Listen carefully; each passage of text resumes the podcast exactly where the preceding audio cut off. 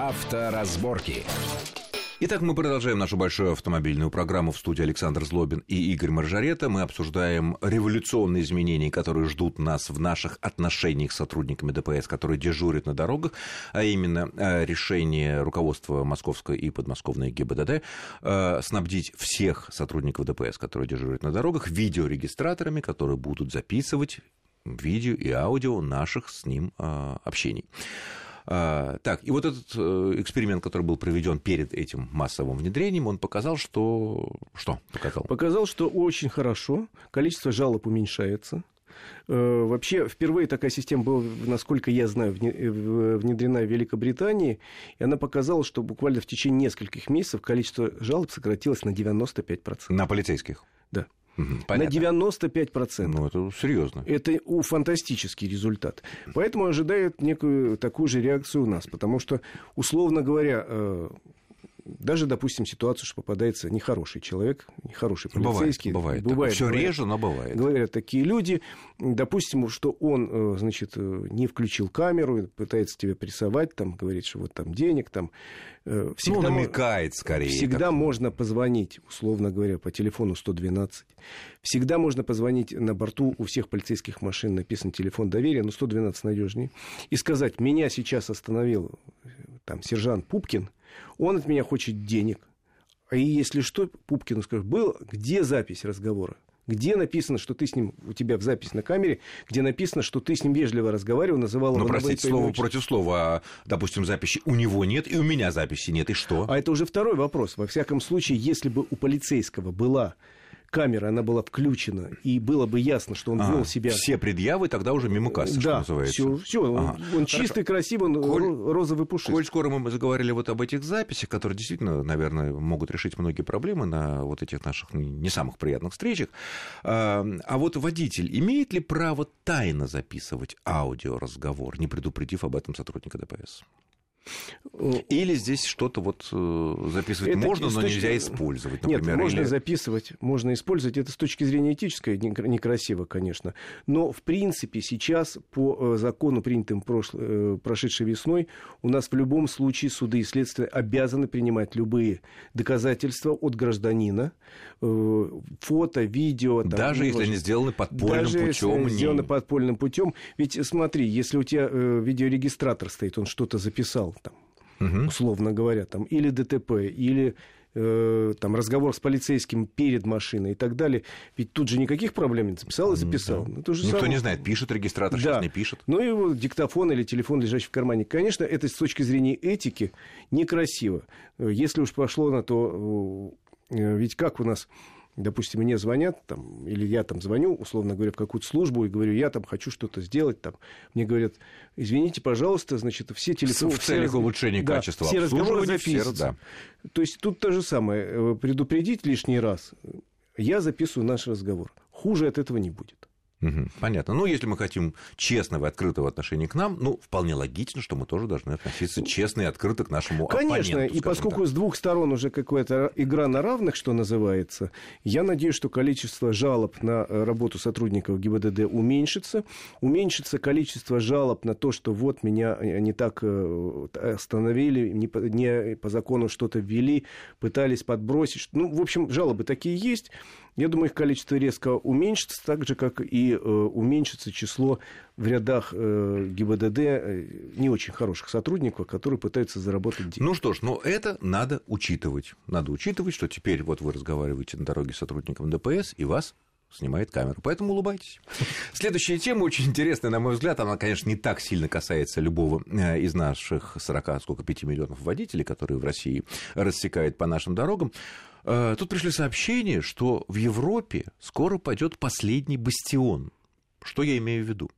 Мы знаем, что практически во всех европейских странах крупных, это и Англия, Испания, Италия, Франция, э, дороги платные для всех автомобилей, в том числе легковых, э, и сильно платные, скажем так, был последний бастион Германии, в которых не было платных дорог, и все вот эти замечательные автобаны, которых, так сказать, стали вообще э, фактически легендой, платы не было. И тут появились предложения о том, чтобы ввести плату за проезд по автобанам ФРГ. Что действительно действительно вот э, это будет касаться не только грузовиков, не только иностранных машин с иностранными номерами, но и вообще всех. Значит, давно разговоры в Германии идут о том, что, в общем... Пора конечно, подтягиваться до общеевропейского быть, да, уровня. последним бастионом, но денег в бюджете не хватает. У всех стран не хватает. И достаточно давно у них ввели систему оплаты с грузовиков. Вот та самая система Платон, из-за которой столько у нас разговоров идет в последний год, она, в принципе, была взята как образец с германской системы, где давно взимают плату с больших грузов за проезд по федеральным дорогам. Независимо от того, больше груз на немецких номерах, Абсолютно. на э, номерах Евросоюза или Нет, там наши, или какие-то номера. Там обязаны платить все. Там все. еще и ограничения. И одинаково. Э, э, да, там есть ограничения еще по времени езды, но там много чего есть. Ну, в принципе, если посмотреть наши правила, они во многом повторяют то, что уже отработано да, в наших странах. правилах, мне кажется, все больше и больше э, берется Значит, А теперь они решили, что надо вводить плату за проезд, тем более, что Германия страна, которая находится посередине Европы, и транзитный поток очень велик. То есть много людей, которые едут в Германию, через Германию и так далее. Значит, у них, собственно, закон был принят еще года два назад, и должны были ввести плату за проезд всех легковых автомобилей с лета этого года.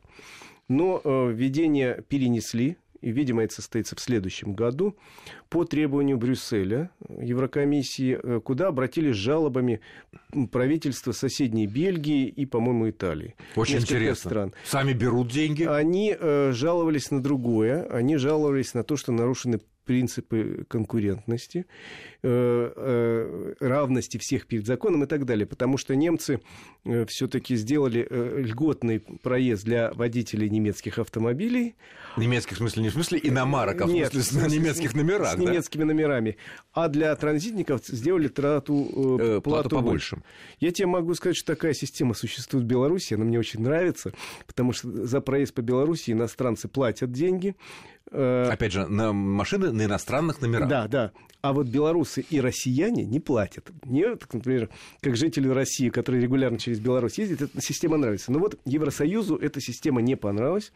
Э, бельгийцы и, по-моему, итальянцы пожалуй, что так нечестно нельзя делать... Э, а сами это те же итальянцы, там, не знаю, испанцы, французы, они берут э, со всех одинаково? Да. Независимо. Машина едет, уж независимо, какой у тебя номер. Да, конечно, абсолютно. И, в общем, в Германии, э, в конце концов, разработана была система, они только что рассказали, она теперь строится на других принципах, не, совсем не учитывается национальность, но учитывается, ну, как и везде в Европе. Ну, не национальность, опять же, а машина. Да, машина, да. учитывается экологический класс. И в зависимости от экологического класса сумма а как, может прости, меняться. Прости, прости, что-то я не пойму. А каким образом экологический класс можно понять э, по номеру? Э, есть база европейская. Она есть. Она есть. А как она поймет, допустим, если я на своей машине с э, РУС, РУ еду... Вот как они привяжут российские номера, еще непонятно, потому что до введения системы остается как минимум там с полгода. Наверное, они как-то с русскими тоже разберутся. Может, разберутся, наверное, самый принципе... большой тариф, потому да что нет, мы, нет. нас-то нет в их базе. Откуда На... они знают, что такая-то машина с нашим на номером? На самом деле, еще раз говорю, того или иного класса. я думаю, что система будет по принципу построена работающих, допустим, сейчас в Австрии или в Венгрии. Во-первых, они не будут ставить шлагбаумы, потому что есть система со шлагбаумом, есть система фрифло. Вот, когда проезжаешь, а ты там или предварительно оплатил, или у тебя считывают с карточки. А если у тебя нет ни того, ни другого, ты хочешь евриками просто кинуть туда? Евриками куда, никуда не получится. Это я вам сразу могу сказать. Вот, условно говоря, в Австрии как... А, марку ты, покупаешь. Ты подъезжаешь к австрийской границе, сейчас же даже марку не дают, они просто забивают номер машины в, в компьютер. Ну да, платишь 10 евро там на две недели. Да, и там, примерно та же самая система будет в Германии. Но она, они уже сразу сказали, будет э, разбита по, по классам автомашины. И, например, вот та самая поездка на 10 дней минимальная будет стоить там от 2 до 20 евро за эти 10 дней. В зависимости. Дней. Да, если ты едешь на электромобиле, у тебя будет там 2 евро, а если ты едешь на автомобиле соответствующем там евро 0, условно говоря, ну, допустим. то у тебя будет 20 евро. Вот будет система, она вот таким образом будет. А, то есть она будет повременная, грубо говоря, а не так, как это сейчас сделано в Италии, во Франции, в Испании, когда по километру платной дороги ты оплачиваешь. Да, она будет, видимо, так сделана. Повременная, то есть больше похоже на швейцарский вариант, либо вот австрийский, да, где это вот то же раньше самое. были марки. А она теперь... более удобная. Либо они э, перейдут, вот сейчас система FreeFlow вводится в Португалии, но она несколько более сложная. Там ты привязываешь к номеру автомобиля свою кредитную карточку, и все. Угу. И, соответственно, едешь там, а у тебя деньги снимаются со счета. А сколько денег снимается, ты не, не знаешь? Нет, нет, там есть... смс приходит, наверное. смс приходит. Там есть, э, ведь э, то же самое происходит во всей Европе. Есть участки платные, есть бесплатные. Если ты по платному едешь, там в час пик, у тебя больше снимает. Если ночью едешь, меньше снимает. А если по бесплатному, ты вообще ничего не снимаешь. Понятно. Так, ну это интересная тема. Будем следить для наших путешественников или нам, наших там, дальнобойщиков, хотя дальнобойщики и так уже платят, и у нас осталось очень немного времени. И еще одна тема, которая на этой неделе, наверное, очень много обсуждали. Это предложение одной из общественных организаций о том, чтобы разрешить водителям э, машин скорой помощи или пожарных машин в случае экстренно, когда нужно там к умирающему больному или пожар, э, проехать они по двору заставленным автомобилями не могут, разрешить без каких-либо юридических последствий таранить, ну, бамперами своими мощными отодвигать другие машины. На твой взгляд, это предложение будет принято? Потому что действительно козлов, которые ставят машины так, что не то, что там большая машина пожарная, легковая, там с трудом проезжает. Значит, Их надо как-то наказывать. Вообще. Смотри, проблема есть, все мы понимаем. Но предложение носит э, несколько провокационный характер. Я надеюсь, э, с этой целью, чтобы возбудить интерес к теме, оно и было сделано. Потому что шансов принять нет никаких. В Госдуме сразу среагировали. И потом, на самом деле, ребята, у нас же есть неплохие законы. Сколько раз, Саш, мы говорили о том, что есть неплохие законы, просто пользоваться ими надо уметь. У нас есть и в Гражданском кодексе, и в КОАПе Э, пункт о том, что может быть нанесен вред имуществу, если угрожает э, что-то жизни человека. Ну, в, в, да, действие причем, в пределах э, крайней необходимости. Как правило, если говорить о машинах скорой помощи и так далее, там есть полисы, страховые, которые позволяют ОСАГО. компенсировать этот вред. Есть две стороны этой проблемы. Во-первых, у нас действительно ужасно сложно подобраться часто к дому. И проблема в том, что у нас градостроительные нормы даже прописаны, не выполняются категорически.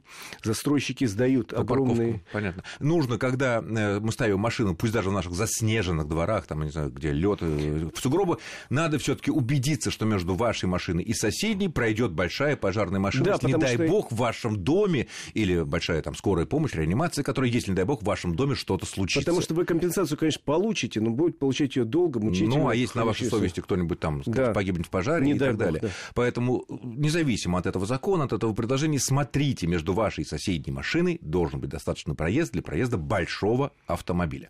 Ну что ж, я благодарю нашего гостя. Это был э, автомобильный эксперт Игорь Маржарета. С вами был Александр Злобин. Всего хорошего и будьте аккуратны на дорогах в это непростое зимнее время. Счастливо. Авторазборки.